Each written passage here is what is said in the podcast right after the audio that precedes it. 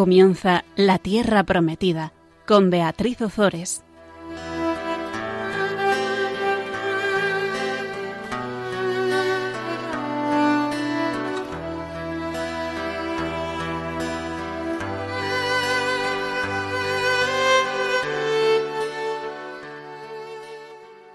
Buenas tardes, queridos oyentes de Radio María. Aquí estamos una vez más compartiendo la palabra de Dios con todos vosotros. Buenas tardes, Gonzalo. Buenas tardes, Beatriz.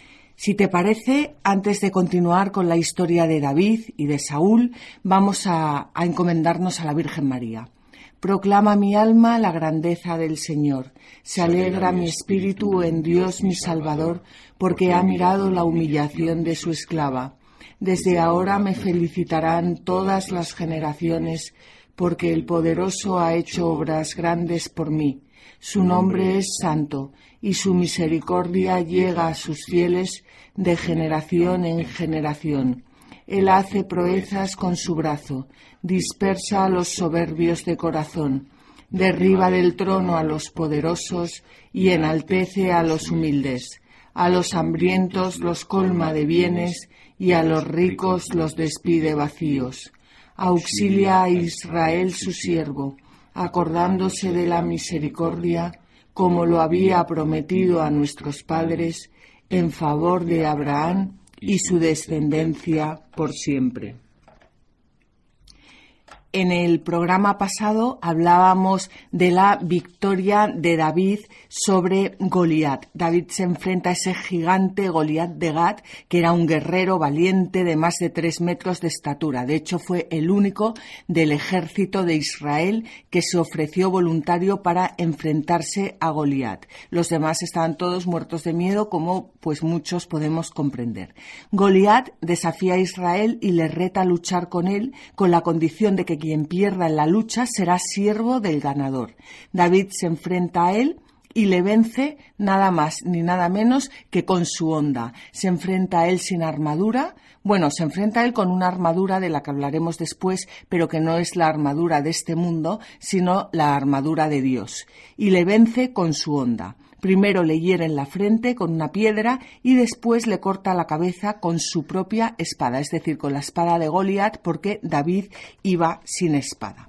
Bueno, pues tras esta derrota, vamos a ver cómo la admiración que Saúl sentía por David no tarda en transformarse en envidia y celos. Y al mismo tiempo vamos a ir viendo cómo va creciendo el entusiasmo del pueblo hacia David, llegando incluso a componer una canción, una canción que como veremos a Saúl no le va a gustar nada. Estamos para todos aquellos que queráis seguir el programa con vuestras Biblias en la mano en el primer libro de Samuel, capítulo 18, y vamos a leer los versículos 6 al 8. Sucedió que, a su regreso, cuando volvía David de vencer al filisteo, las mujeres salían de todas las ciudades de Israel cantando y danzando ante el rey Saúl, al son de alegres panderos y tímpanos. Las mujeres cantaban gozosas a coro Saúl ha matado a mil y David a diez mil. Se irritó mucho Saúl y le desagradó esta copla, pues decía Le atribuyen a David diez mil y a mí solo mil. No les falta más que hacerlo rey. Bueno, Gonzalo, las mujeres teníamos que ser, ¿no? Sí. pues vemos cómo de la, admiración que siente Saúl hacia David, un joven eh, pastor que se enfrenta a ese guerrero, enorme guerrero, Goliat, que va sin armadura, que acaba con él simplemente con su onda, va a pasar, vamos a ver cómo esta admiración se va a convertir en envidia y celos. Eh, nos lo dice el texto, se irritó y le desagradó la copla. Esto de la envidia es algo que vamos a tratar hoy y que es importante porque eh, la Biblia no es una mera historia que ocurrió hace no sé cuántos años, sino que es aplicable a nuestros días. Y estas líneas nos van a dar una lección magistral sobre lo que es la envidia. Y vamos a ver cómo la envidia comienza abriendo una ventana en nuestro corazón al demonio y cómo acaba en la muerte. De hecho, la muerte entró en el mundo por la envidia. El diablo eh, tuvo envidia del plan de Dios cuando Dios le desveló su plan de crear al hombre y no solo de crear al hombre, sino de hacerse él mismo hombre.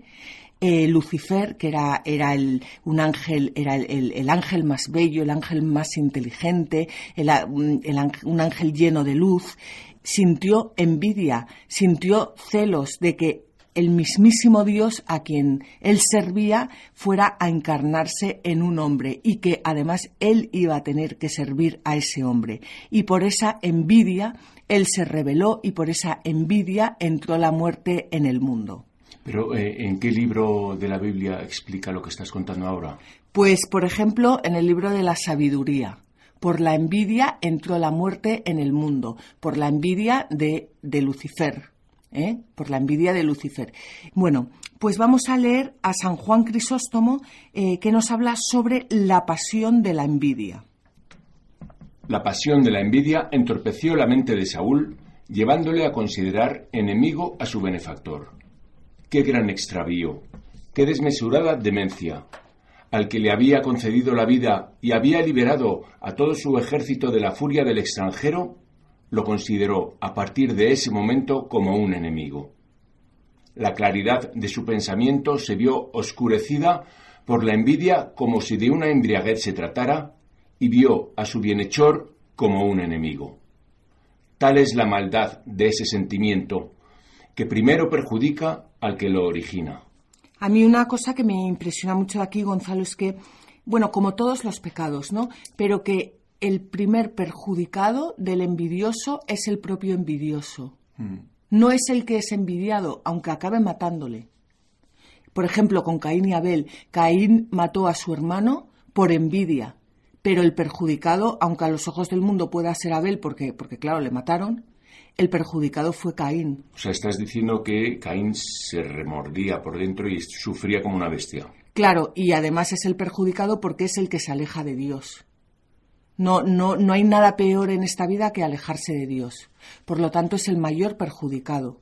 Y eh, ocurre lo mismo con todos los pecados, aunque a los ojos del mundo digas, hombre, más perjudicado es Abel que le mató. Pues no, es, es, Caín, es el que, el que, el que lleva esta, esta pasión dentro que lo que hace es eh, provocar la irritación, nublar nuestra mente, no ser capaces de, de ver con los ojos eh, de Dios, desear la muerte, ver al otro como, como un enemigo. En el caso de David, es que le había salvado la vida y le ve como un auténtico enemigo, porque la envidia lo que hace es que eh, es, es un, un, un, enfoque que tenemos mal, es, es que en vez de tener a Dios como nuestra meta, como nuestro fin, como, como nuestro todo, nos ponemos a nosotros mismos. Entonces, cuando los actos ya no, no, no los hacemos para dar gloria a Dios, sino para vanagloriarnos nosotros, entonces surge la envidia a raudales, porque vemos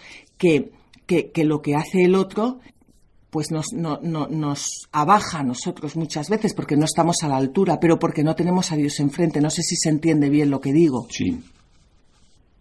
Hay otro comentario aquí también de San Juan Crisóstomo que nos habla de la envidia y yo creo que esto, bueno, como he dicho antes, es una lección eh, magistral sobre este pecado capital. Vamos a leerlo.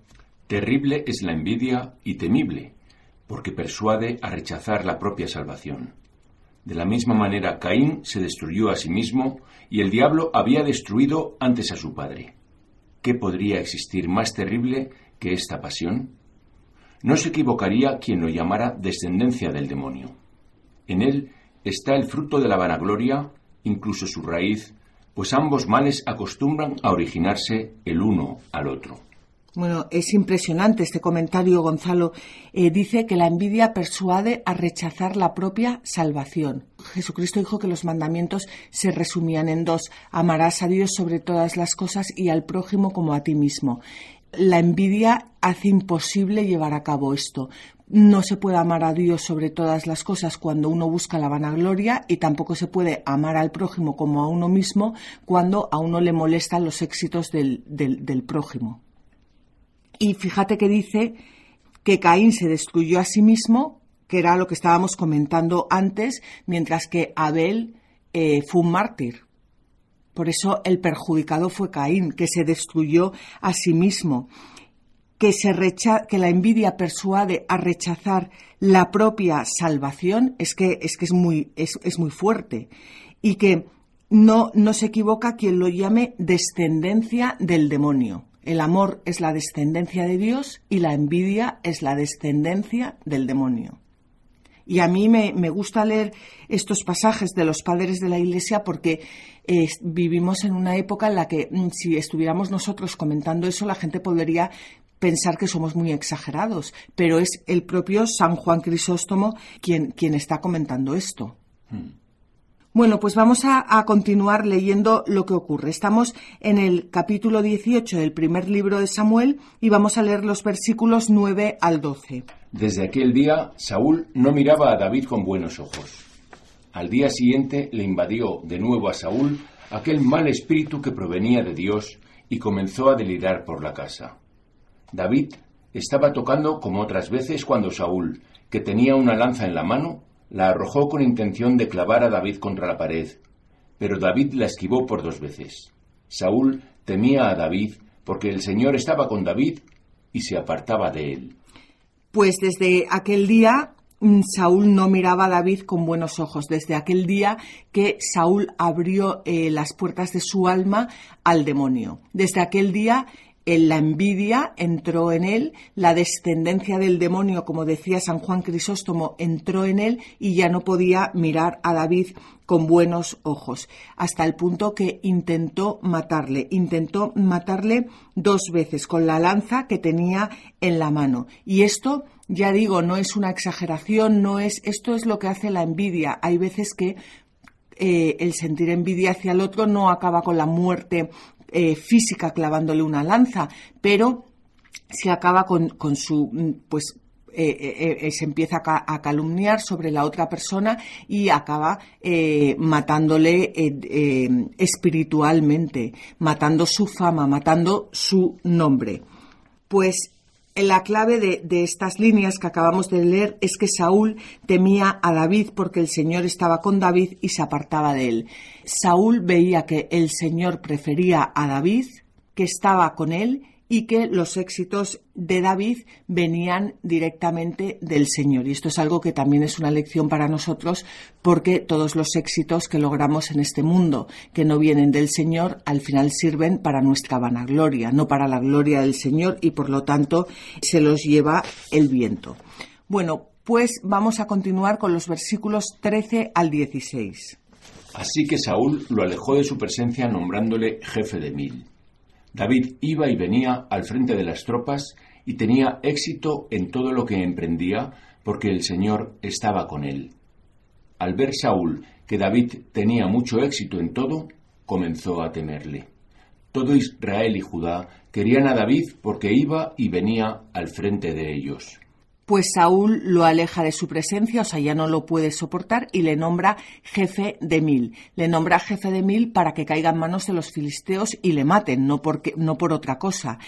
¿Y qué ocurre? Pues lo que le suele ocurrir al envidioso, que Saúl ve que David tenía muchísimo éxito en todo, porque cuando una persona eh, lucha de parte del Señor, siempre tiene éxito, siempre, aunque a los ojos del mundo no lo parezca. Israel y Judá empiezan a seguir a David y Saúl se va carcomiendo por dentro. Vamos a hacer una pequeña pausa musical y continuamos.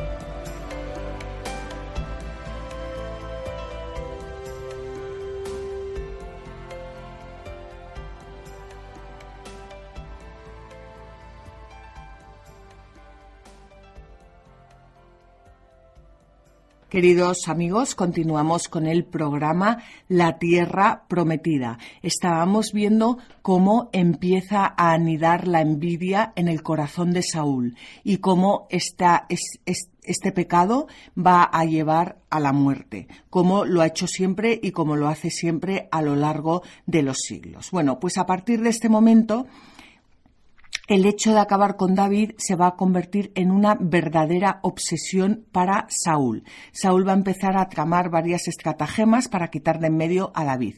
Lo primero que va a hacer es que le va a prometer por segunda vez darle a su hija mayor en matrimonio con la única intención de que los filisteos acaben con él. Ya se lo había prometido una primera vez y no cumplió su promesa y ahora se lo va a prometer una segunda vez para eh, como, David no puede pagar eh, la dote, eh, le va a pedir que esa dote sea luchar contra los filisteos para que acaben con él. Después le va a prometer entregarle a Mical. Cuando ve que, es imposible que los filisteos acaben con él, le promete a su hija pequeña, su hija menor, con la misma intención de no llevar a cabo, por supuesto, su promesa vamos a leer los versículos 17 al 18 del capítulo 18 del primer libro de Samuel. Saúl dijo a David, Te daré por esposa a mi hija mayor Merab, pero tienes que ser valiente y pelear en las batallas del Señor. Saúl se decía para sí, que no tenga que caer mi mano sobre él, sino que sea la mano de los filisteos. Le respondió David, ¿quién soy yo y quién es mi familia en Israel para llegar a ser yerno del rey? Bueno, pues Saúl es un cobarde porque la envidia lleva a la cobardía y dice que no tenga que caer mi mano sobre él, sino que sea la mano de los filisteos. Que sean los filisteos los que acaben con él, en primer lugar, porque él ya lo ha intentado y desde luego no tuvo eh, ningún éxito. Bueno, y, y Saúl, pues habla de aquí, por ejemplo, en este texto habla de pelear las batallas del Señor. Es como que, si al enviar la muerte a David, pues como si, si David muriera, pues, eh, pues dice que son las batallas del Señor, no que él lo haya enviado a la muerte, ¿no? Le hace ahí un juego de palabras como para, para quitarse su culpa, ¿no? Algo así. Para, y para empezar a distinguir entre las batallas del Señor y sus propias batallas. Y hay aquí dos señores, el Señor del cielo y el Señor de la tierra. ¿Eh? Y luego le dice que sea valiente, cuando, bueno, pues lo de que sea valiente estaba más que, más que comprobado, ¿no? Sí, que sea valiente para caer en manos de los filisteos y morirse de una vez, ¿no? Vamos a continuar leyendo el texto, versículos 19 al 22. Pero cuando llegó el momento en que Saúl debía entregar a su hija Merab a David, se la entregó como esposa a Adriel de Mejolá. En cambio, Mical, la segunda hija de Saúl, se enamoró de David. Se lo comunicaron a Saúl y le agradó. Pues pensó para sí, se la daré como cebo, a ver si cae sobre él la mano de los filisteos. Entonces Saúl dijo a David por segunda vez, Ahora podrás ser mi yerno. Y ordenó Saúl a sus servidores, Hablad en secreto a David y decidle, El rey te aprecia, y también te aprecian sus servidores. Acepta ser yerno del rey. Pues cuando llega el momento en que Saúl tiene que entregar a su hija Merab a David, lo que hace es entregársela a un general de su, de su ejército, Adriel de Mejolá. Es decir, que no cumple su promesa. Le queda otra hija que es eh, Mical. Mical se enamora de David y David enseguida, con esa mente retorcida y empañada por, por la irritación, por el enfado y por el pecado, piensa que, bueno, pues es una buena oportunidad para ver si esta vez logra que David salga a luchar contra los filisteos eh, en vez de la dote y a ver si ya de una vez cae en manos de los eh, filisteos. Los servidores de Saúl le comunicaron a David en privado todas estas cosas y David respondió, ¿Os parece sencillo llegar a ser yerno del rey? Yo solo soy un hombre pobre y humilde. Los servidores le comunicaron a Saúl, David ha dicho estas palabras. Y dijo Saúl, Decidle de nuevo a David que el rey no quiere dote, sino cien prepucios de filisteos para vengarse de los enemigos del rey. Saúl pensó así entregar a David en manos de los filisteos. David sabe que para él es imposible ser yerno del rey porque él viene de una familia humilde, es un pobre pastor y no tiene, no tiene posibilidad de dar la dote que, eh, pues que se merece el, rey.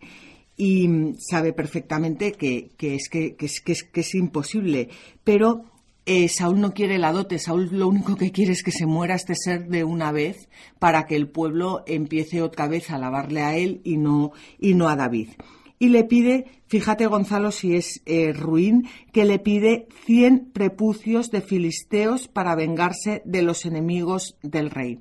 100 prepucios de los filisteos que yo cuando leía este texto, cuando lo estaba preparando, pues me reía, porque al final lo que va a hacer David es circuncidar a los filisteos, circuncidar al enemigo. Y eso es lo que le pide. Claro, tú imagínate esos guerreros eh, tan valientes que llegue el otro y que, y que coja 100 prepucios. O sea, es, es, como, eh, vamos, que es que es imposible que sobreviva eso. Sí, sí. Pero vamos a ver lo que ocurre.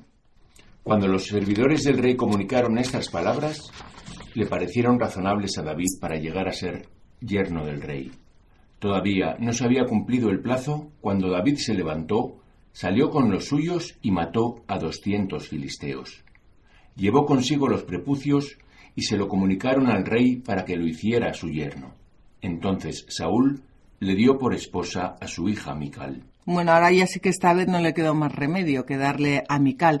Fíjate que eh, Saúl había pedido 100 prepucios y David lo que hace es traerle 200, o sea, le trae el doble. Mm. Y el pobre ahí va eh, le, parece, eh, le parece razonable. Es algo que, que, bueno, pues ahí se ve la, la humildad de, de David y, la buena fe y el otro que, que, cuéntame qué haría con 200 prepucios de los filisteos. pues nada. Pues nada, ¿no? Bueno, pues San Pablo dice en su carta a los Efesios, dice, reconfortaos en el Señor y en la fuerza de su poder revestíos con la armadura de Dios para que podáis resistir las insidias del diablo, porque no es nuestra lucha contra la sangre o la carne, sino contra los principados, las potestades, las dominaciones de este mundo de tinieblas y contra los espíritus malignos que están en los aires. Esto es muy interesante porque tanto lo que le ocurrió a David como lo que nos ocurre a nosotros hoy en día es que no luchamos contra contra las personas, luchamos contra el demonio. Es, mm, es así, o sea, no cuando, cuando las personas o cuando nosotros abrimos nuestra alma al, al, demonio, pues el demonio entra, entra corriendo y nuestra lucha lo dice, eh, lo dice San Pablo, no es contra la sangre o la carne, sino contra los principados, las potestades, las dominaciones de este mundo de tinieblas y contra los espíritus malignos que están en los aires. Es muy importante que cuando tengamos peleas o cuando distinguir a la persona de lo, del mal que se, que se ha adueñado de ella y saber que nuestra lucha va más allá de, la propia persona en sí, sino que eh, estamos luchando pues pues contra, contra, eh, pues contra el maligno. Y por eso eh, San Pablo nos exhorta a revestirnos de Cristo. Y esto lo vemos a lo largo eh, de toda la escritura. David, ¿por qué vencía? Porque estaba junto al Señor. Cuando nosotros estamos de manos del, de la mano del, del Señor, ganamos siempre, aunque muchas veces en este mundo pues no se vea, no se vea así. Y San Pablo, una vez más, es que esto es importante y quiero, y quiero recalcarlo, nos anima a luchar contra el mal siendo eh, consciente de que nuestras armas para triunfar no son las armas de, este mundo. Y para ello emplea la imagen de la armadura eh, militar. Y nos invita a todos a revestirnos de la protección divina para poder vencer los ataques del mal. Y nos exhorta, que, esto es importantísimo, a la perseverancia en la oración. Nosotros tenemos eh, digamos, tres patas donde apoyarnos. tenemos la oración, tenemos los sacramentos y tenemos la caridad. No, no hay otra cosa. Oración, sacramentos y caridad.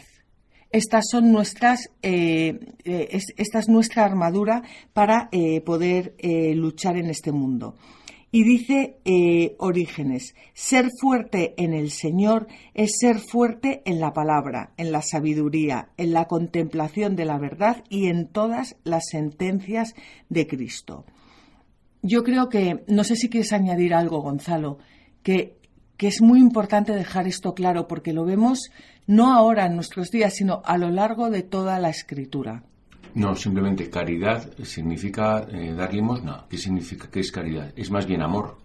Es amor. Porque caridad se queda un poco, a lo mejor en su día esa palabra significaba más, pero hoy en día se queda corta, ¿no? No, caridad es amor. Y una, una de las formas de demostrar el amor es dar la limosna. Claro, pero hoy en día entendemos por caridad, pues dar limosna, ese tipo de cosas. Claro, no. Es dar caridad es, lo que hizo Jesucristo, que es que dio nuestra vida por nosotros. O sea, es amor. Es amor, es, es ofrecer sacrificios por los demás, es rezar por los demás, es querer que, que, los demás se salven, que lleguen al conocimiento de la, de la verdad, que es lo que quiere Dios. Esa es la caridad, o sea, la caridad es, es, es el sinónimo de, del amor y Dios es amor, por lo cual la caridad es ver a los hermanos con los ojos de Dios y actuar como Jesucristo actuaría con ellos. ¿Eh? Hay un punto del Catecismo de la Iglesia Católica, que es el 2742, que me gustaría eh, leer aquí, y dice, no nos ha sido prescrito trabajar, vigilar y ayunar constantemente, pero sí tenemos una ley que nos manda orar sin cesar esto es de Evagrio y es verdad, o sea, no, no, hay una ley que diga tenéis que ayunar día y noche o tenéis que... No, pero orar sí. Orar día y noche sin, sin descansar. Este ardor incansable no puede venir más que del amor. Contra nuestra inercia y nuestra pereza, el combate de la oración es el del amor humilde, confiado y perseverante. Esto nos dice el catecismo. Y bueno, creo que es algo muy importante porque parece que el Antiguo Testamento pues es algo que ha quedado lejano. Bueno, a mí no, desde luego no me lo parece porque, pero, mm, pero a muchas personas sí. Y es y, aquí nos están dando una verdadera eh, lección de, de, lo, de cómo debemos luchar en nuestra vida. O sea, lo que le pasaba, porque Saúl también, igual que has dicho que somos David, somos Saúl continuamente. Claro, somos Saúl continuamente porque todos abrimos nuestras, eh, las puertas de nuestra alma al demonio, desgraciadamente, em, y, somos David porque, porque también queremos luchar junto al Señor. Por supuesto que somos los dos. somos Saúl porque pretendemos preservar nuestra fama o nuestro patrimonio frente a vemos peligros y somos capaces a lo mejor de pensar en determinadas cuestiones que no están bien entonces, eh, la cuestión, digo yo, pregunto, es cómo, cómo no, no caer en Saúl, es decir, porque, porque los sentimientos los, podemos tener todos. Es cómo no caer en, en, cómo, cómo, después del odio, cómo eh, no actuar. Claro, yo más que no caer en Saúl, que todos eh, tenemos parte de Saúl, es cómo salir de ahí porque Saúl no salió de ahí. Saúl se fue carcomiendo, carcomiendo, carcomiendo y no era capaz de salir de ahí. Y la forma es lo que dice San Pablo, ¿no? Revistiéndonos de las armas de Cristo. Oración, oración y oración. Oración, sacramentos y caridad, amor. Oración, sacramentos y amor. Eso es, e, esa es la forma de, de salir de ahí. De hecho, en la primera carta de Pedro, en el capítulo 5, dice, Descargad sobre Él todas vuestras preocupaciones, porque Él cuida de vosotros. Sed sobrios y vigilad, porque vuestro adversario, el diablo, como un ladrón rugiente, ronda buscando a quien devorar. Sí, pero que, ¿en, qué orden? Oración, sacramentos y amor. Es que, va todo unido. Va todo unido. O sea, los sin, sin, los sacramentos no podemos rezar porque si, si estamos alejados de Dios, eh, si no estamos en gracia, es muy difícil eh, una oración como a, Jesús, como a Dios le gusta, en espíritu y en verdad. Y sin amor tampoco podemos acudir a los sacramentos. Va todo completamente unido. Bueno, pues vamos a leer un comentario ahora de San Beda que nos habla eh, de las dos porciones del pueblo judío, de las dos hijas de Saúl. Él ve a la mayor, a Merab, como el prototipo de, los de, los, de, los, judíos y a la pequeña Amical como prototipo de la Iglesia. Las dos hijas de Saúl son la representación de, de dos pueblos. La mayor representa la sinagoga y la menor la Iglesia. La hija mayor prometida y no entregada representa a aquella parte del pueblo más numerosa y fuerte que también fue prometida como un fuerte lazo al esposo deseado cuando sus dirigentes, es decir, los escribas y fariseos y los ancianos del pueblo, iban a su encuentro llamándole maestro bueno e incluso, como al maestro especialmente sabio, le acosaban con preguntas bien para aprender, bien para probarlo. La hija menor, que prometió ser dada a David y que la amaba, es la parte del pueblo judío que, humillada por ser pocos en número y por el desprecio, prefirió amar y oír al Señor Salvador antes que seguir a los escribas y doctores de la ley. Bueno, pues esto también es una forma em, que tiene San Beda de, de, ver a estas dos mujeres como prototipo del pueblo judío y de la Iglesia. Y vamos a ver qué ocurre a continuación. Saúl comprendió que el Señor estaba con David y que Mical, la hija de Saúl, le amaba. Saúl tuvo todavía más temor a David y fue su gran enemigo día tras día los príncipes de los filisteos salían en son de guerra y siempre que salía David obtenía más éxito que los servidores de Saúl. Así su nombre se hizo célebre. Pues Saúl es que ya no le puede soportar, o sea, ya, ya, ya ha enloquecido, ha enloquecido con, con, con, el, con la envidia, los celos y el desenlace resalta la actitud contradictoria del rey. Saúl reconoce una vez más que el Señor está con David porque tiene éxito en todo lo que emprende y sin embargo le declara abiertamente la enemistad. Saúl es, como hemos dicho antes, el paradigma del pecador, que ante la evidencia de la protección divina se obstina en su delito. ¿Y qué actual es esto, Gonzalo? Mm. ¿Cuántas veces vemos a personas que están llenas de Dios y es que no las podemos soportar? Mm y al final aquí le estamos declarando la guerra. Vamos a hacer un pequeño descanso musical y continuamos.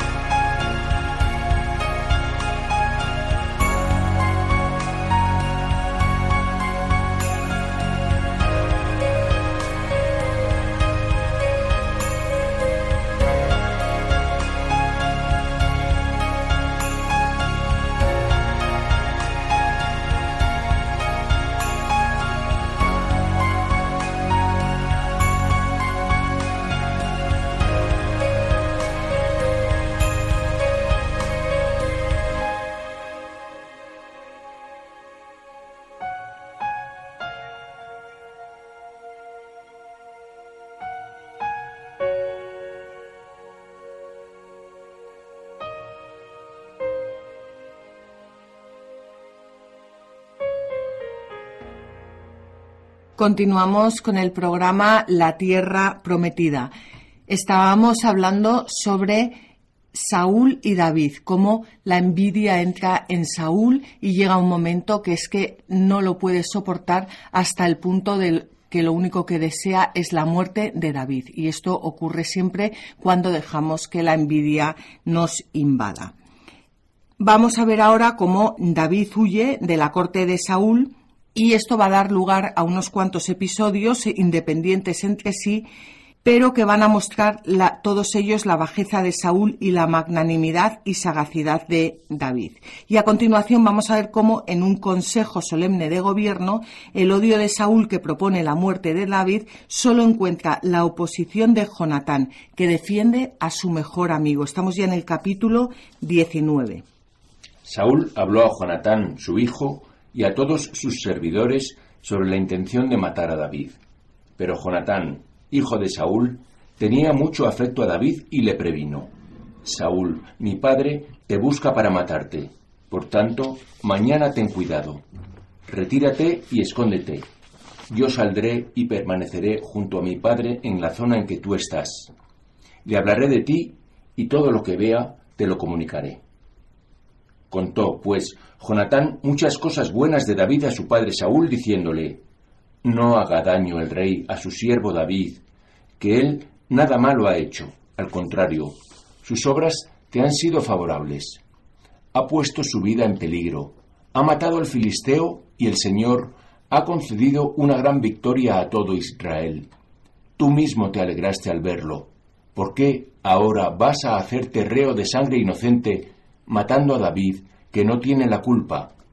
Saúl atendió las palabras de Jonatán y juró, por vida del Señor, no morirá. Llamó enseguida a Jonatán a David y le comunicó todas estas palabras. Luego lo llevó ante Saúl y David siguió a su servicio como antes. Esto es lo que hemos visto antes, Gonzalo. Es una lucha en el corazón de, de Saúl, que por una parte sabe que, David está lleno de Dios y por otra parte es que no le puede soportar porque él ha abierto su corazón al demonio. Sí, y también se ve aquí que mm, los buenos consejos, ¿no? Que como, como alguien, si cuando estás mal alguien te ayuda, pues, pues, pues igual sales de ese problema. No como Saúl, si su hijo le dice que, que está cegado, que, que, mire en realidad quién es eh, David, pues, pues Saúl reacciona. Sí, lo que pasa es que eh, Saúl ahora le dice a, fíjate que jura a, a Jonatán por el Señor, que David no morirá. O sea, vemos la lucha interna y sería mucho más fácil pensar que Saúl estaba como una cabra, porque primero le quiere matar, luego jura por el Señor que no morirá, después le vuelve a querer matar, pero eh, la realidad es que si, si, si leemos atentos estos pasajes nos damos cuenta que lo que le ocurrió a Saúl es que no amaba a Dios. Su corazón se iba endureciendo y así comienza a abrir, como hemos dicho ya varias veces, las puertas al demonio que acaba convirtiéndose en el rey de su corazón. Y yo esto lo repito, lo estoy repitiendo mucho porque creo que es importante ver el proceso.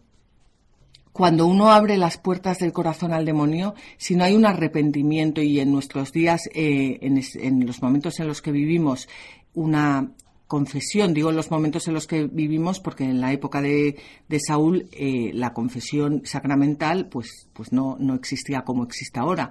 Si, si, si no cortamos, esto eh, va a más y va a más y, y va a más. Es como todos los pecados. Bueno, pues San Agustín afirma que David es ejemplifica un verdadero mártir, es decir, alguien que es perseguido por su rectitud, por su justicia. Ya lo dirá Jesucristo, bienaventurados los que padecen persecución por la justicia.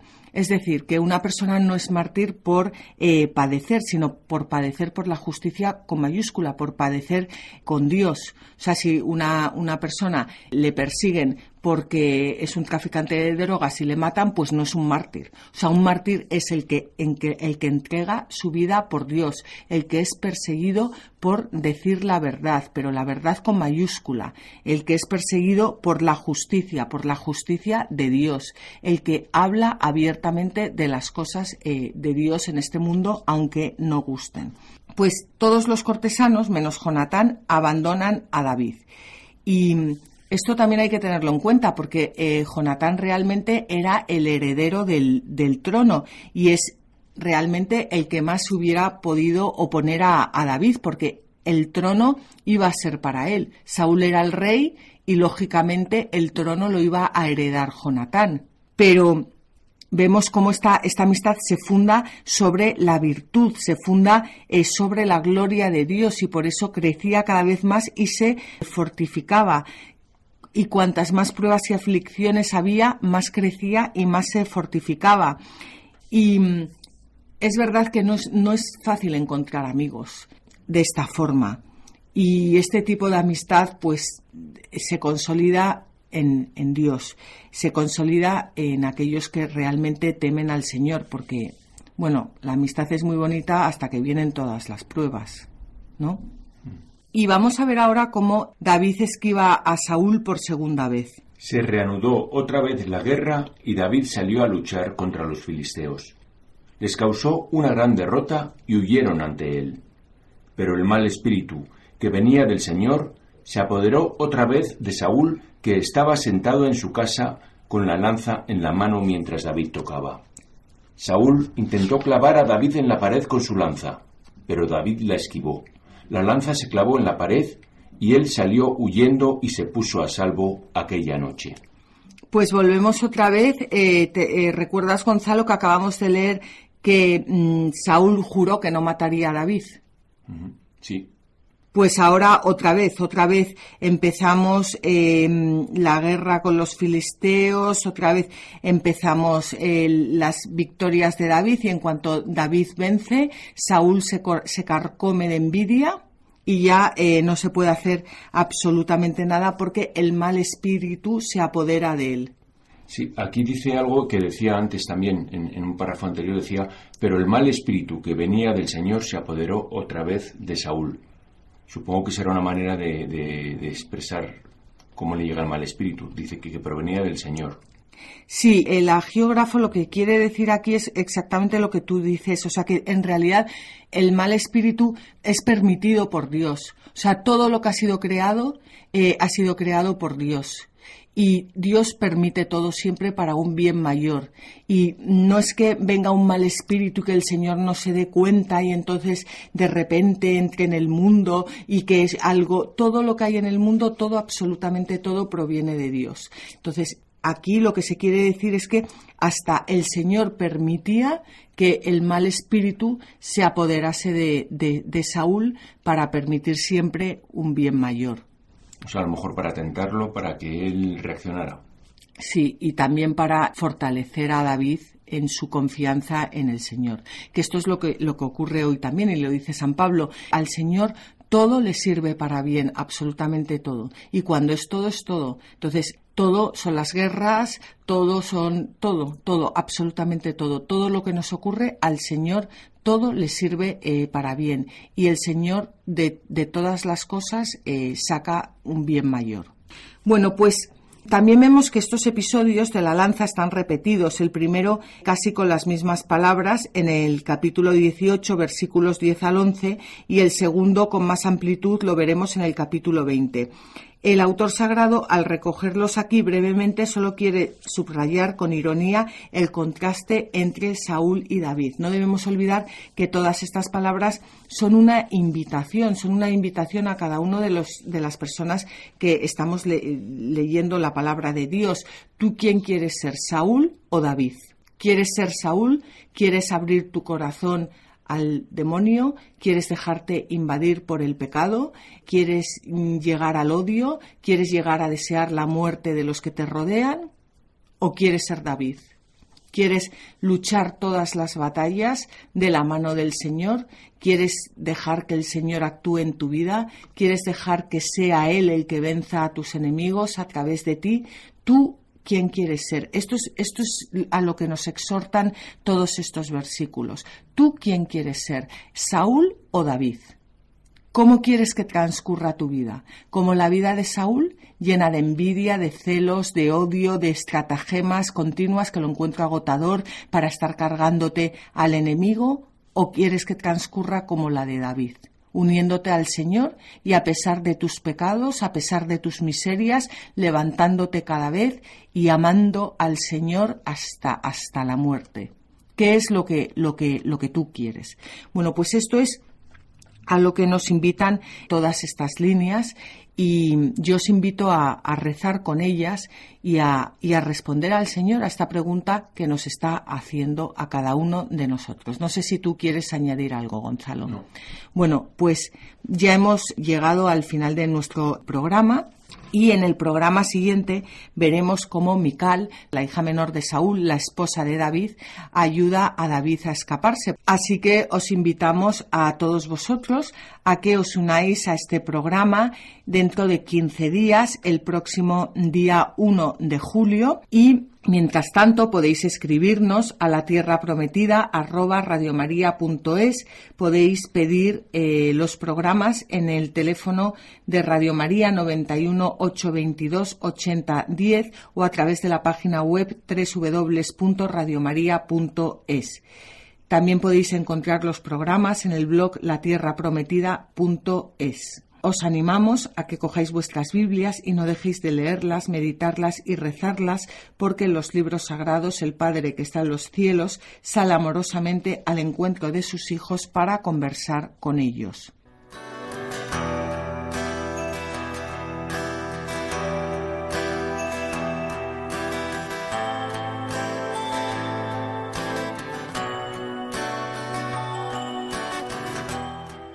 Así concluye la Tierra Prometida, con Beatriz Ozores.